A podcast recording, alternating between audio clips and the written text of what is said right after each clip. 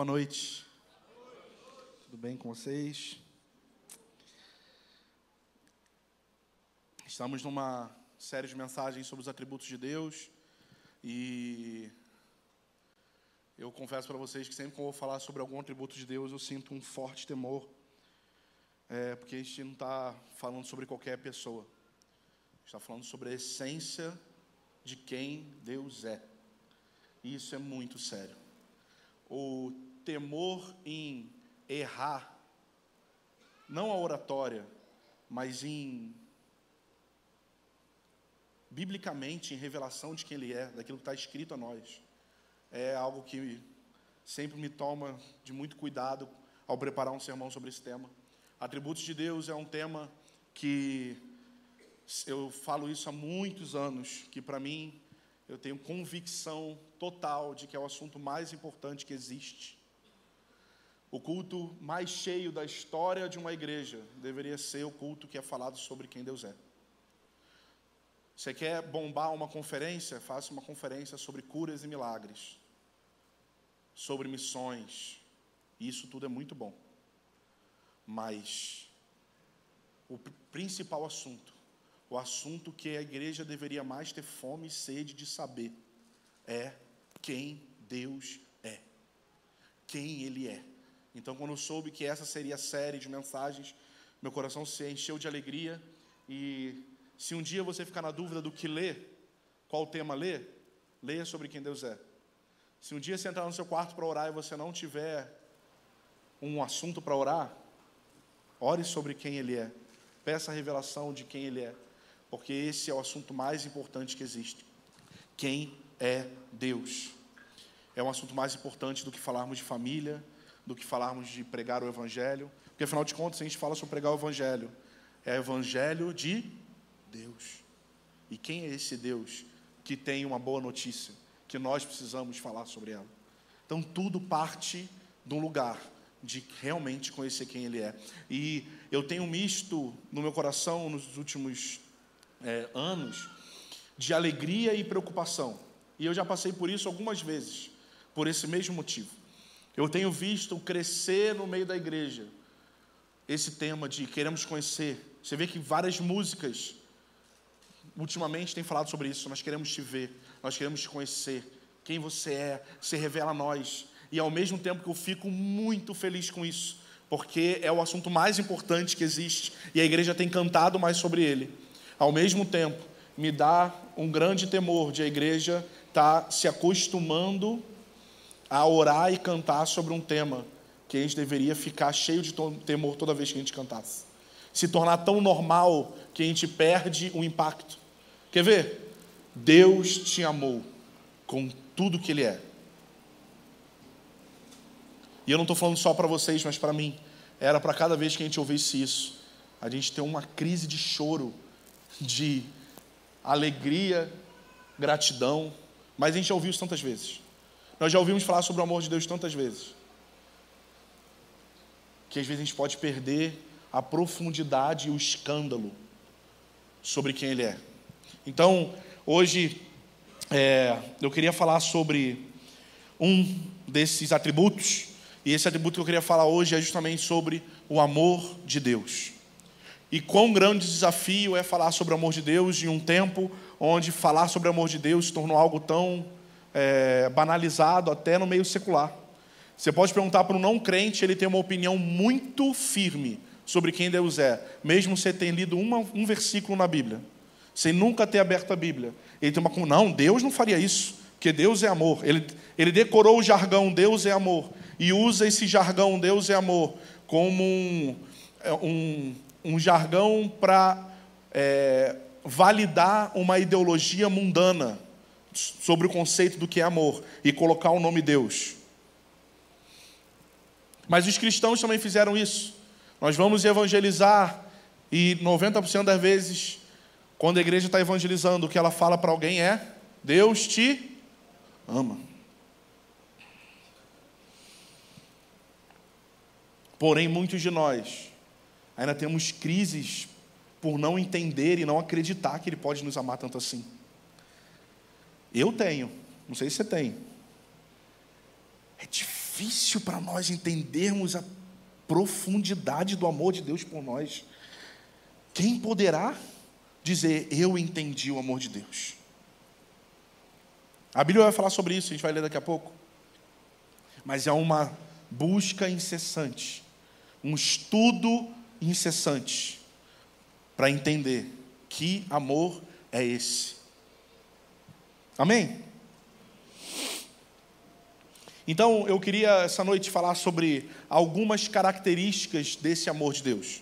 Existem várias que eu não vou falar, muitas que eu não vou falar, mas eu queria falar sobre algumas características desse amor. E a primeira característica que eu queria, falar desse amor é a imensidão do amor de Deus. Se nós tentarmos definir o amor de Deus baseado na nossa experiência e percepção do amor que nós sentimos um pelo outro como seres humanos, nós vamos fracassar brutalmente. Tem pessoas que falam: Nossa, meu problema é que eu amo demais. Já ouviu isso? Nossa, isso é bom mesmo, né? Tipo entrevista de emprego: Qual a sua dificuldade? Sou perfeccionista. É a mesma coisa. Meu problema é que eu amo demais. Aí as pessoas me usam, porque elas se aproveitam de que meu coração é enorme.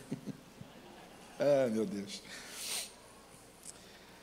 Por maior que seja o seu amor pela sua esposa, o seu amor pelo seu marido, o seu amor pelos seus pais, e até mesmo maior que possa ser um amor de mãe, é uma gotinha num balde sobre o que é o amor de Deus por nós. A nossa mente não consegue entender a imensidão desse amor. E por mais que você tenha uma boa experiência sobre o amor, nossa, eu fui amado pelos meus pais, eu senti que eu percebi esse afeto, esse amor, e isso é maravilhoso. Não faz cosquinha no entendimento que nós precisávamos ter do quanto Ele nos ama.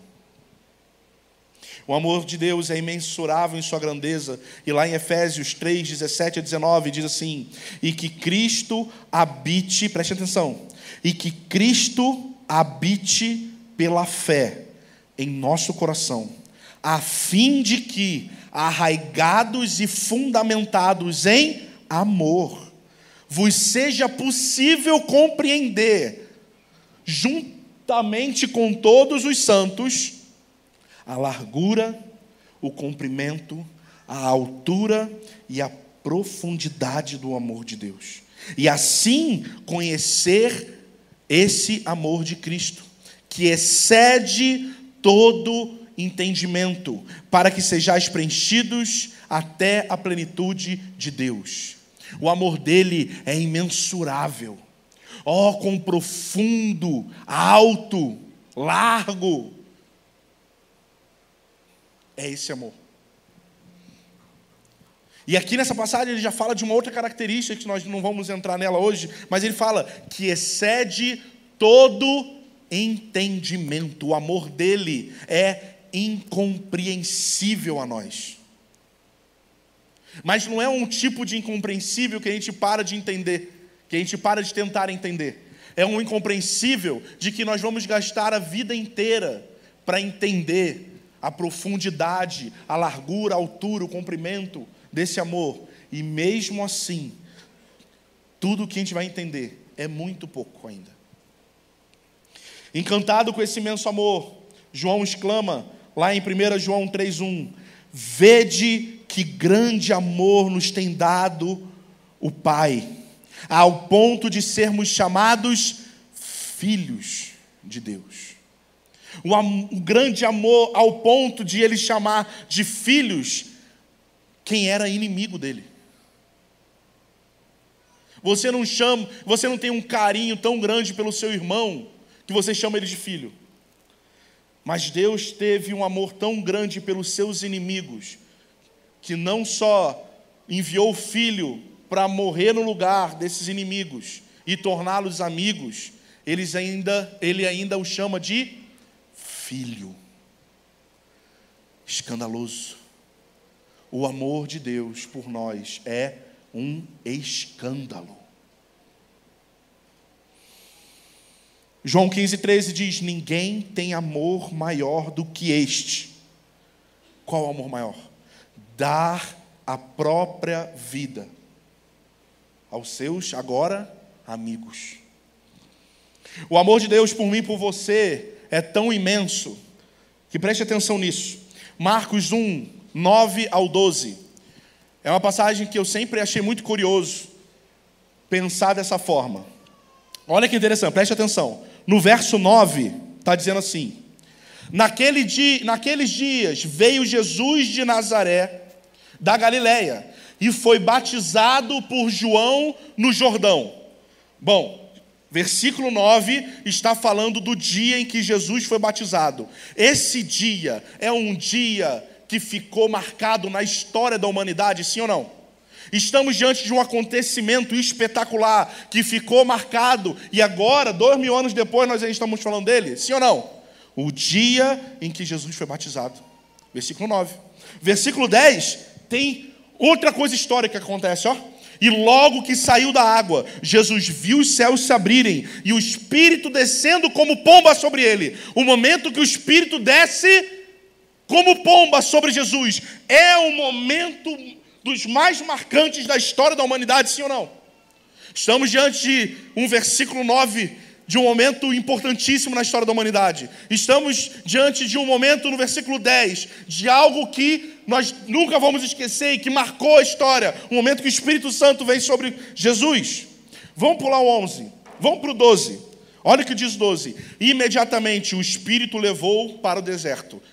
Mais um acontecimento histórico. Sim ou não? Mais um momento marcante na história da humanidade, o dia que Jesus foi levado ao deserto. Estamos diante de três momentos muito marcantes. Só que no meio desses três, no meio do versículo 9, 10 e 12, tem um versículo 11, que diz assim: a pergunta é: o que, que isso tem a ver com o contexto dessas passagens que eu li? Doneida, entre o versículo 9, 10 e 12, Jesus mandou assim, ó. E uma voz disse do céu: Tu és meu filho amado, quem eu tenho prazer. Do Neida ali, né? Tudo rolando. Mas, pause. Eu te amo e tenho prazer em você, Jesus. Play. ah! Deus é romântico, meus amigos. Já viu quando o seu namorado, seu namorado, seu marido, sua esposa, você está num. Eu, tipo assim, vou falar, minha esposa, né?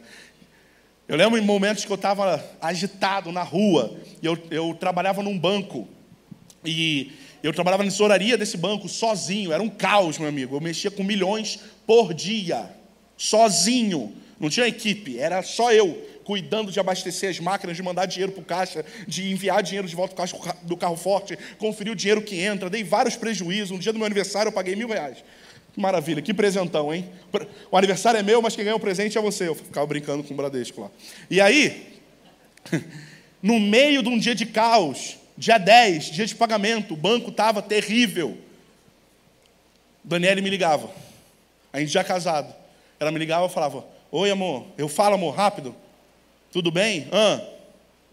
Hã? Um caos aqui, fala. Nada, eu só liguei para dizer que te amo. Oh. Que fofo. É como se fosse isso, saca? Mano, tem um monte de parada acontecendo. E Deus chegou assim: peraí, rapidinho, dá uma pausa poética aqui. Você é meu filho amado, em quem eu tenho prazer. E imediatamente Jesus foi para o deserto. Mas você já sabe quanto Deus ama Jesus. Sim ou não?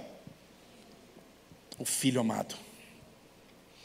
Só que João 15, 9, Jesus diz assim: Assim como o Pai me amou, assim eu também vos amei.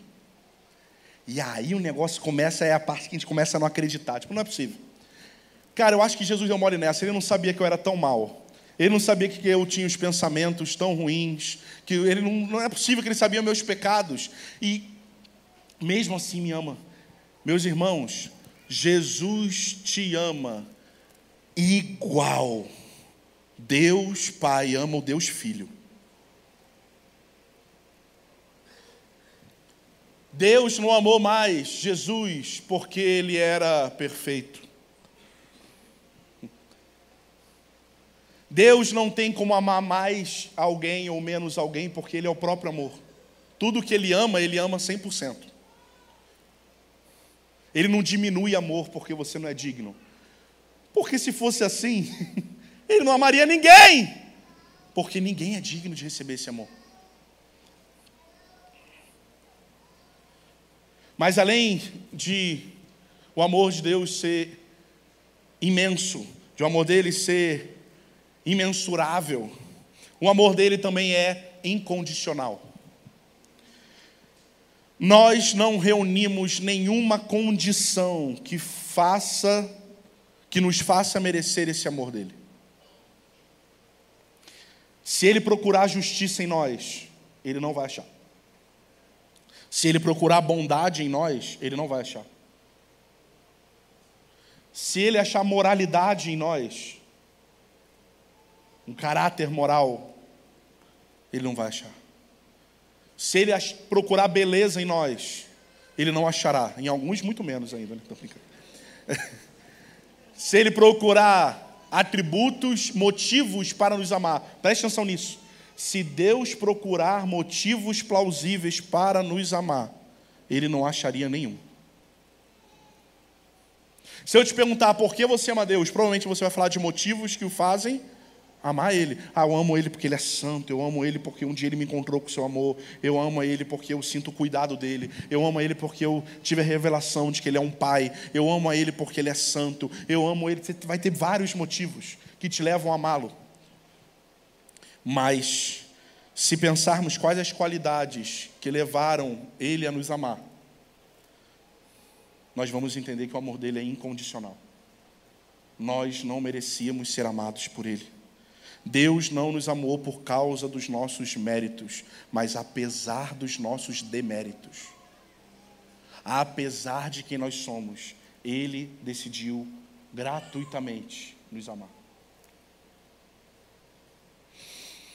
Quando nós falamos de amor incondicional, muitos de vocês podem pensar assim: ah, sim, beleza, o amor incondicional significa que se eu pecar, ele não vai deixar de me amar.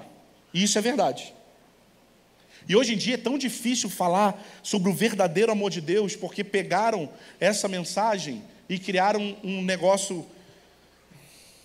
Como é que eu vou usar uma palavra bonita para o Douglas não brigar comigo depois? É um negócio lixo, né? Que chama, chamado hipergraça. E aí, pegaram isso aqui e fizeram tanta bagunça em cima disso, que quando nós falamos da, do verdadeiro amor de Deus, a gente fica assim: não, não é possível, isso deve ser hipergraça, não é possível. Mas de fato, o amor dele é incondicional no sentido de que se você pecar, se você sair daqui agora e pecar, isso não vai diminuir nada o amor dele por você. E quando a gente pensa em incondicionalidade do amor dele, nós pensamos assim. Só que é muito mais profundo do que isso.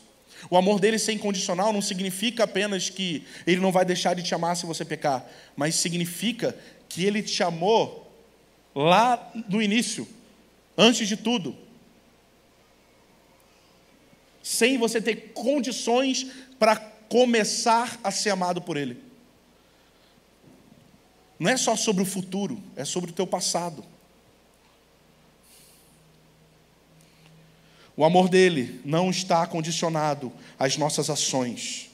Eu queria que vocês fechassem atenção, muita atenção nisso. O amor de Deus por você não está condicionado às suas ações, sejam elas positivas ou negativas.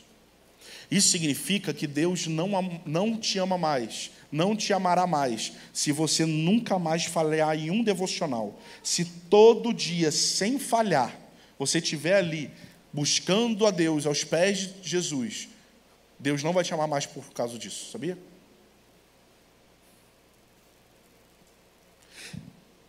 E se você pecar, Ele não vai te amar menos por isso também.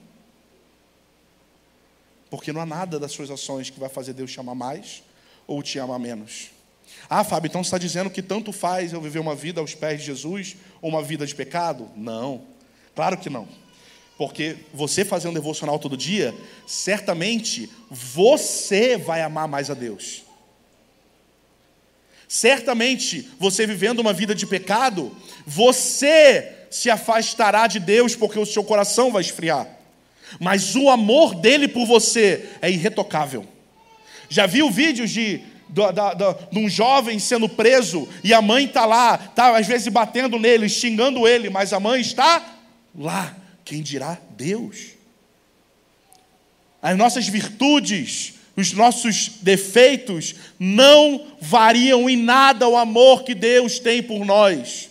A nossa busca por Ele muda no quanto nós amamos a Ele, porque quanto mais nós conhecemos quem Ele é, mais nós amamos a Ele, mais nós desfrutamos de quem Ele é.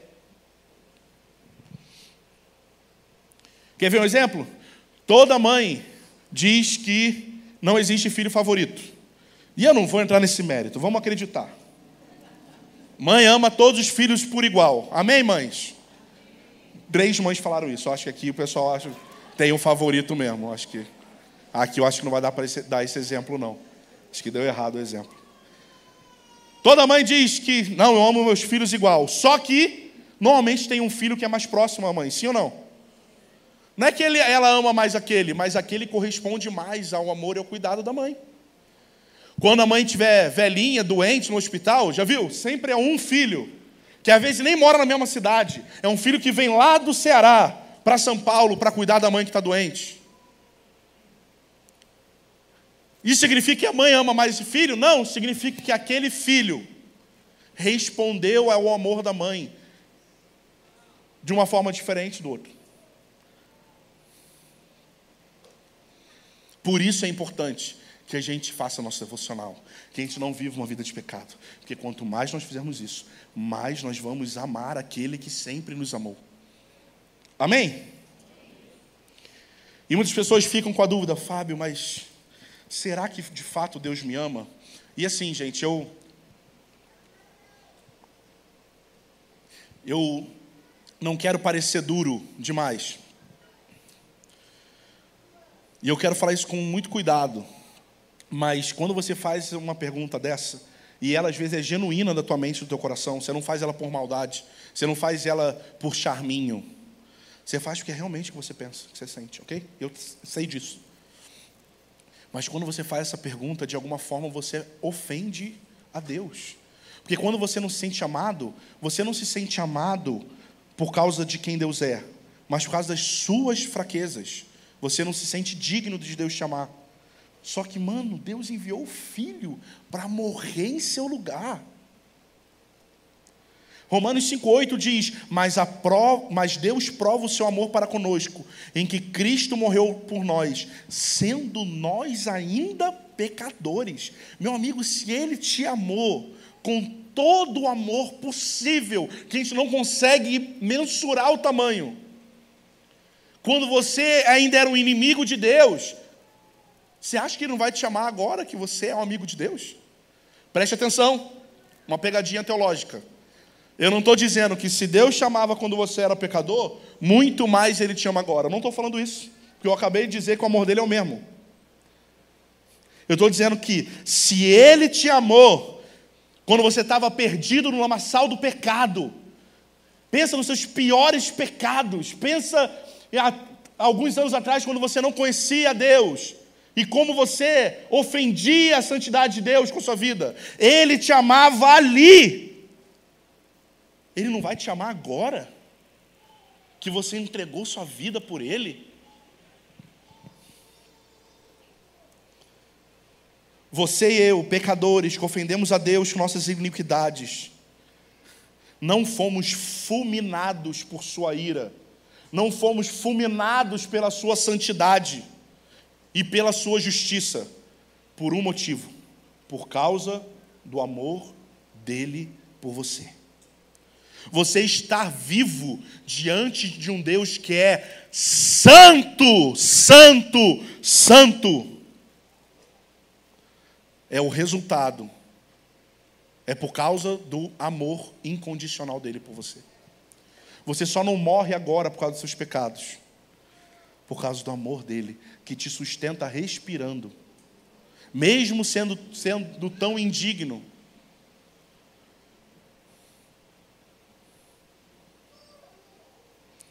Mas além de o amor dele ser incondicional, além de o amor dele ser imensurável, o amor de Deus também é seguro e confiável.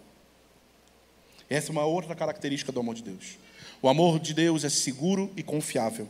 Talvez você tenha tido a experiência ruim com uma pessoa que dizia te amar ou que deveria te dar amor e não te deu. Pai, mãe, esposa, marido. Talvez você deveria ter amado alguém que você diz que ama e teve uma experiência ruim, você falhou nesse percurso. Talvez você seja alguém extremamente ciumento com quem você ama, por ter medo de perder o amor dessa pessoa. Sim ou não? Quantas pessoas cheias de ciúmes e acham isso bonito? Não, eu morro de ciúme do meu marido, eu morro de ciúme da minha esposa. E é uma mente que a gente às vezes passa para Deus. Se eu acertar, Deus me ama. Se eu errar, Ele pode falar assim: é, agora eu desisto de você. Assim, já deu. E sabe por que a gente pensa isso? Porque a real é que se a gente fosse Deus, a gente já teria desistido da gente. Sim ou não?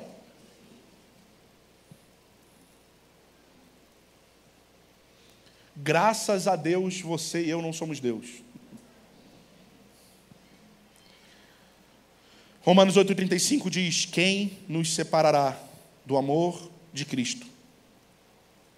Será tribulação, ou angústia, ou perseguição, ou fome, ou privação, ou perigo, ou espada, ou pandemia, ou desemprego, ou autocondenação por não buscar Deus, condenação porque não está lendo as Escrituras? O que poderá te separar do amor de Deus? Pois ainda estou convencido de que nem a morte, nem a vida, nem anjos, nem demônios, nem o presente, nem o futuro, nem qualquer poder, nem altura, nem profundidade, nem qualquer outra coisa na criação será capaz de nos separar do amor de Deus. Nada na criação é capaz de te separar do amor de Deus, e muitas vezes você não se sente amado por causa dos seus pecados. Que arrogância! Nós acharmos que os nossos pecados são grandes o suficiente para Deus deixar de nos amar. A gente está se autovalorizando demais. É escandaloso isso, né? Parece que a gente está falando uma heresia, não parece? Não, não é possível. Por isso que é um amor escandaloso. Não é possível. Mas o amor de Deus não só não acaba. Ele permanece seguro e confiável. Ele não acaba nunca. Como ele ainda, aí vai entrando escândalo atrás de escândalo. Você era o inimigo e ele te amou. Não só ele te amou, mas ele poderia assim, ó, podia ser assim, ó. Você era inimigo e aí ele demonstrou grande amor e te salvou. Mas aí também agora se tu demole depois que ele já te salvou, imagina, Aí, aí beleza, você ia ser condenado. Não, mas aí você também não é condenado. Tá bom, mas se você pecar demais é, também não é. Não, tá, mas se você pecar muito, chega uma hora que ele desiste. Tem um, um limitador. Também não tem. E agora vai escandalizar ainda mais. Porque não basta só ele te amar e nunca desistir, e nunca diminuir o amor dele por você, como pior ainda agora. Ele te procura quando você está perdido. Ele te procura quando você está desviado. Quantas músicas nós cantamos dizendo nós te buscamos, Deus, nós queremos te buscar. Que escândalo é pensar que esse Deus nos busca. Não, isso é heresia. Não, não. ele é pergraça, meu Deus. Não é possível. Não, ele nos busca, não. Ele é um deusão grandão que está num trono gigante oh, oh, com seu cetro de justiça. Quem eu acho que eu sou para Deus vir me buscar, então?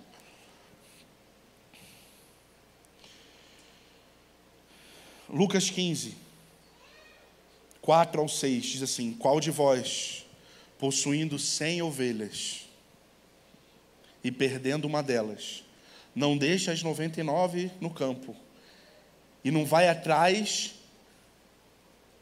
Vai atrás.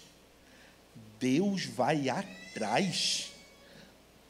Deus não está indo atrás de um cara que acorda quatro da hora da manhã para fazer devocional. Deus não está fazendo, está indo atrás de uma pessoa que tem uma vida correta, piedosa diante dele.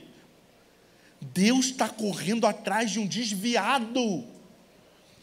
Cem ovelhas estavam num caminho e uma se desviou. Ele deixou as 99 e foi atrás do desviado. Ele podia, na nossa mente humana, obviamente, ele podia falar: ó, ele está vendo que os 99 estão aqui. Eu vou dar atenção a quem está afim. Ele deixou os 99 para ir atrás do desviado. Até encontrá-la. O versículo continua dizendo que ele vai atrás e ele não para. Ele te busca. Que escândalo sai da nossa boca parece tão errado, gente. Não é? Parece uma heresia. Eu fico assim, mano, não é possível que isso esteja certo, mano. Quem botou isso na Bíblia, gente? Ele te busca quando você está pecando até te encontrar. Ah! Ele te busca, escândalo. Quando você está pecando, mais escândalo ainda. E ele não desiste, ele continua até encontrar. Só que piora. Não é possível. Quando você encontra um irmão que era muito teu amigo e ele se desviou da igreja, está desviado. Quando você está com ele, o que, que você fala? Ó, oh, tem que voltar, hein? Ó, oh, vai para o inferno bater papo com o capiroto, hein? Ó, oh, o juiz está chegando, hein? Está desgraçando sua vida, hein? Ai, que escândalo. O que, que a gente faz com alguém que estava desviado, gente? Esses dias eu estava vendo um meme. Que aí tinha um moleque assim, eu não sei a idade, né? Eu já falei isso com vocês. Tipo, desse tamanho assim. Agora eu tenho mais noção. Isso aqui é o tamanho do meu filho. Eu tenho um filho, gente. E aí, aqui, ó, três aninhos. E aí o moleque tacou a cabeça dentro da grade na rua. Assim, ficou preso a cabeça. E aí não conseguia tirar. Por nada. E aí, vem um monte de gente, todo mundo olhou. Gente, placa G, GJT5 A66. Pronto, agora olha para mim. Pronto, já está chamado. Aí o moleque estava com a cabeça presa aqui. Aí a mãe chegou. Que a mãe estava lá. A mãe foi buscar o moleque. E quando chegou lá, a mãe não deu bronca no moleque. Primeira preocupação da mãe era a cabeça do moleque sair dali. E aí tinha bombreiro, tinha um monte de gente filmando, obviamente, que é o que normalmente a galera faz, quando alguém precisa, eles filmam. A gente reclama, mas a gente gosta de assistir depois. Mas ok. Aí, a, a, aí a mãe ficou lá. E aí demorou um tempão, e aí esticaram. Ah, o moleque saiu. Quando o moleque saiu, a mãe muito feliz que ele tinha saído, eu não te falei que não era para tu botar a cabeça aí. Essa é a história daquele que busca até encontrar, quando encontra, lá vai safada, porque não era para fazer. Mas Deus é diferente. Recapitulando. Deus buscou alguém que estava no ato do pecado Pensa quando você está no ato do pecado. Está ligado aquele pecado? Que você luta contra ele? Imagina você no ato desse pecado.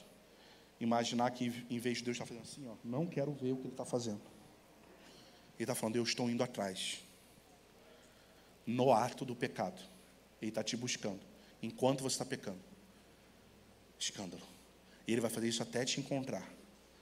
E quando encontra, ele não faz que nem a mãe que dá bronca. Sabe o que ele faz? ele coloca sobre os seus ombros, cheio de alegria. Ah, não. Ah! E quando encontra, coloca sobre os ombros, cheios de alegria. E mais, chegando em casa, reúne os amigos e vizinhos e faz uma festa. Alegrai-vos, pois encontrei minha ovelha perdida. Gente, ovelha perdida não é só o cara que está desviado indo para a balada, não, gente. Toda vez que nós erramos o nosso alvo, nós pecamos contra ele. Nós nos desviamos de alguma forma todos os dias. E todo dia ele está lá, buscando, enquanto nós estamos desviados, dispostos a disposto a nos colocar sobre os seus ombros, cheios de alegria. Já viu quando você falta o seu devocional durante um mês, meu irmão, uma semana, você não aparece lá. E quando aparece é porque deu uma treta, tua tia ficou doente. Aí tu vai mais condenado ainda. Porque quando voltou, nem voltou por saudade voltou porque deu ruim, tipo assim, é, quem eu tenho que pedir agora é ele. E, e aí o nível de autocomiseração chega no nível máximo, estourando, explodindo. E você já entra assim, ó. Entrou no quarto, fechou a porta. Eu não sou nada, eu não sou ninguém.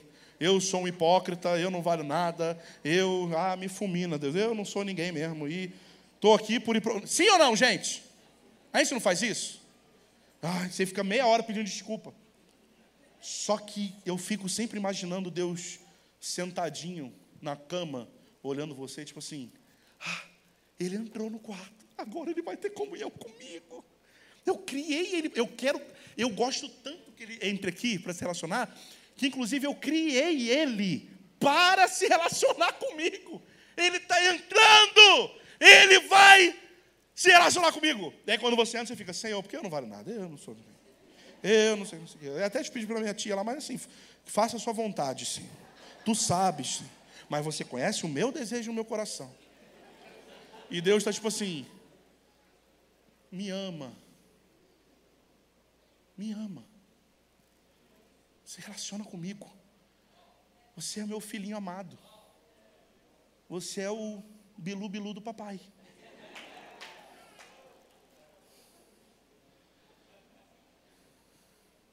Imagina. Seu filho fica seis meses viajando. Quando ele volta para casa, você está cheio de saudade. Ele voltou. E ele fala, então, cara, eu fiz um monte de besteira lá, pai. Pô, gastei um dinheiro que eu não. Cala a boca. Depois você fala, me dá um abraço aqui.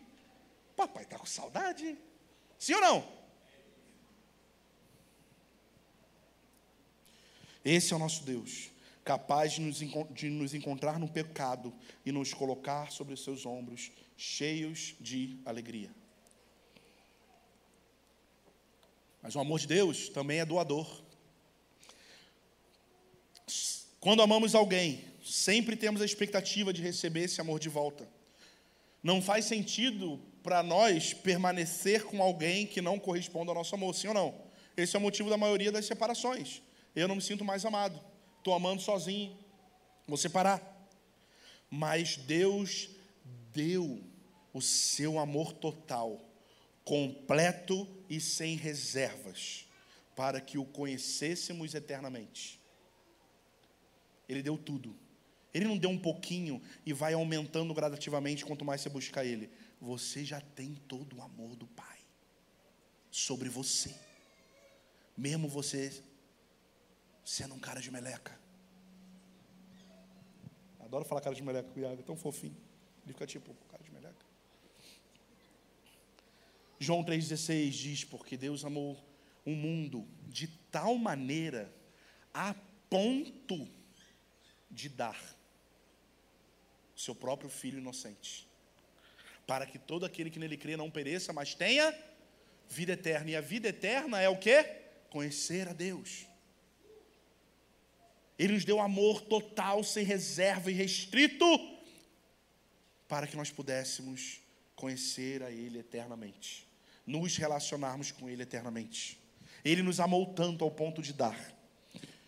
João 15, 13 diz que ninguém tem amor maior do que este, dar a própria vida em favor dos seus amigos. Mas o amor de Deus também é sacrificial. Essa é uma outra característica do amor de Deus.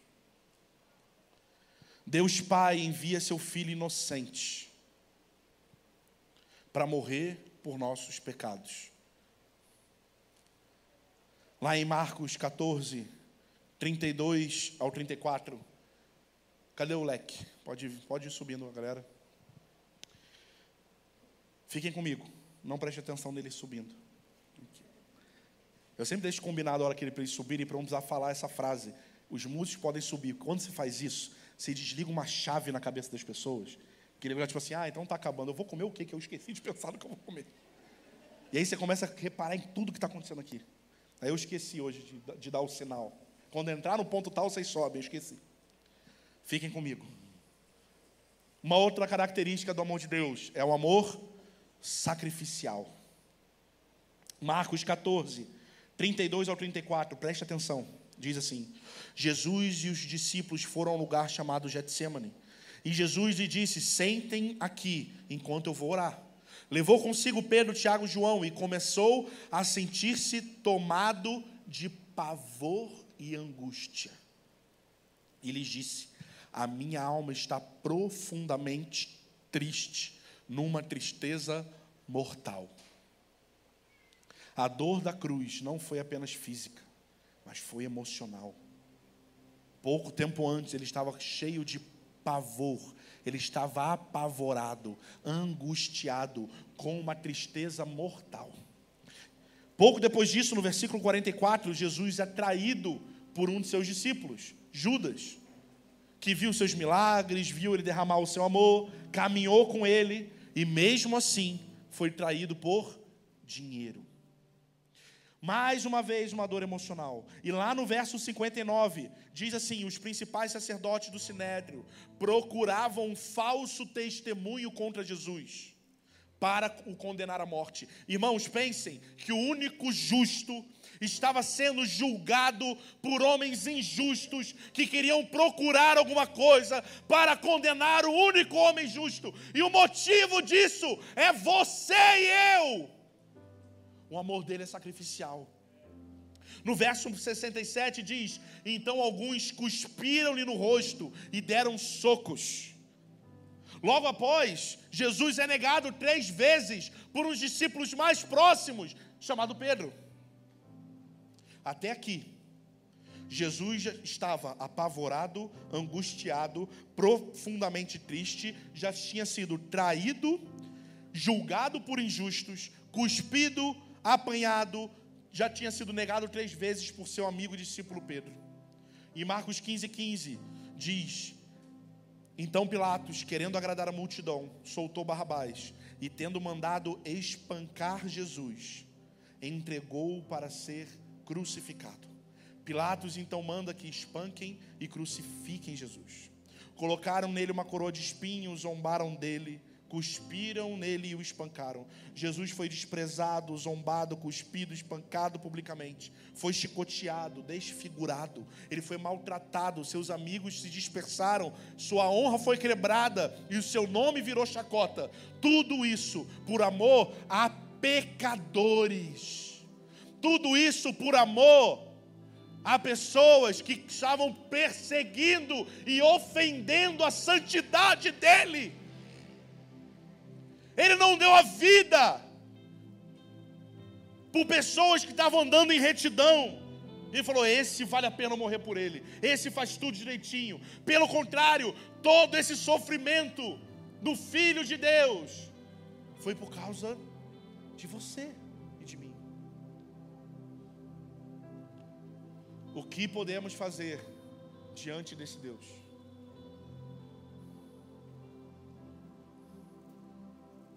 Existem muitas, muitas e muitas outras características do amor de Deus. Eu tenho certeza que se você toda semana estudar mais um pouquinho sobre o amor dele, mais um pouquinho sobre a santidade dele, mais um pouquinho sobre a beleza dele, o seu coração começa a ser aquecido de amor por ele. Gente, falem a verdade, podem ser sinceros. Depois de nós ouvirmos um pouco, um pouquinho 40 minutos sobre o amor dele por nós, nosso coração já não está mais aquecido de amor por ele? Sim ou não? Imagina um estilo de vida de conhecer quem Deus é.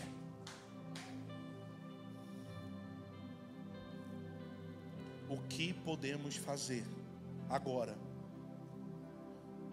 entendendo esse escandaloso amor de Deus por nós.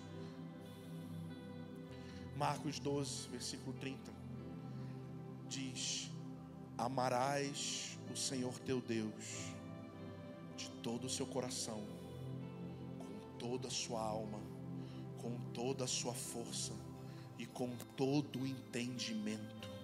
Assim como ele não encontrou reservas para se lançar totalmente em amor, o que ele nos pede de volta é: me ame com tudo que você tem.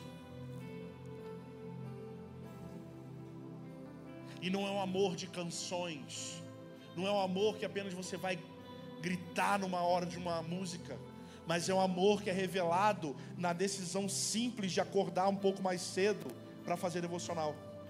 É um amor teu para Ele, de todo o coração, que é revelado quando você tem uma oportunidade de agir contra as escrituras em coisas simples do dia a dia, um troco que te entregaram a mais, e você fala: Não, toma aqui de volta. Quando a gente pensa em amar a Deus, a gente sempre pensa no macro. Cara, eu quero entregar minha vida e se preciso for, eu serei um Marte. Calma. Pede perdão para sua esposa porque você é grosso. Pede perdão para o seu marido pelos seus erros. Liga para o seu pai para sua mãe e fala: Olha, eu libero perdão sobre sua vida por tudo que você fez. E mais, eu te peço perdão porque eu também falei nisso, nisso. Amarás o Senhor teu Deus de todo o seu coração, de toda a tua alma, de toda a tua força e de todo. Sabe o que é amar com entendimento? Às vezes eu tenho a impressão de que a gente acha que amar com entendimento é uma postura fria de amor, onde vou amar com entendimento. Não. Amar com entendimento é o que você vai fazer um pouco agora. Você vai cantar para Ele baseado no entendimento que foi renovado na sua mente ao ouvir isso. Você, a partir do momento que está entendendo novamente, ou pela primeira vez, ou isso está sendo é, re, re, é, reforçado na sua mente, quando esse entendimento é ampliado, você responde em amor a Ele, cantando, tomando decisões. Oh Senhor, nós somos gratos pelo Seu amor. Nos perdoa, Senhor, por tantas vezes ouvirmos sobre algo tão profundo e escandaloso, mas por ser, não ser uma novidade aos nossos ouvidos, não temos nossas vidas afetadas à altura da revelação daquilo que nós estamos ouvindo. Oh, Deus.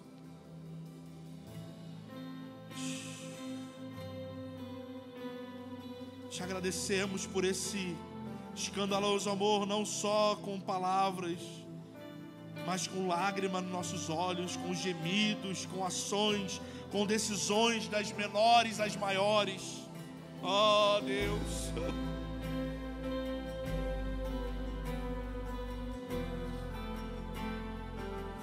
Perdoa-nos por duvidarmos do seu amor por nós.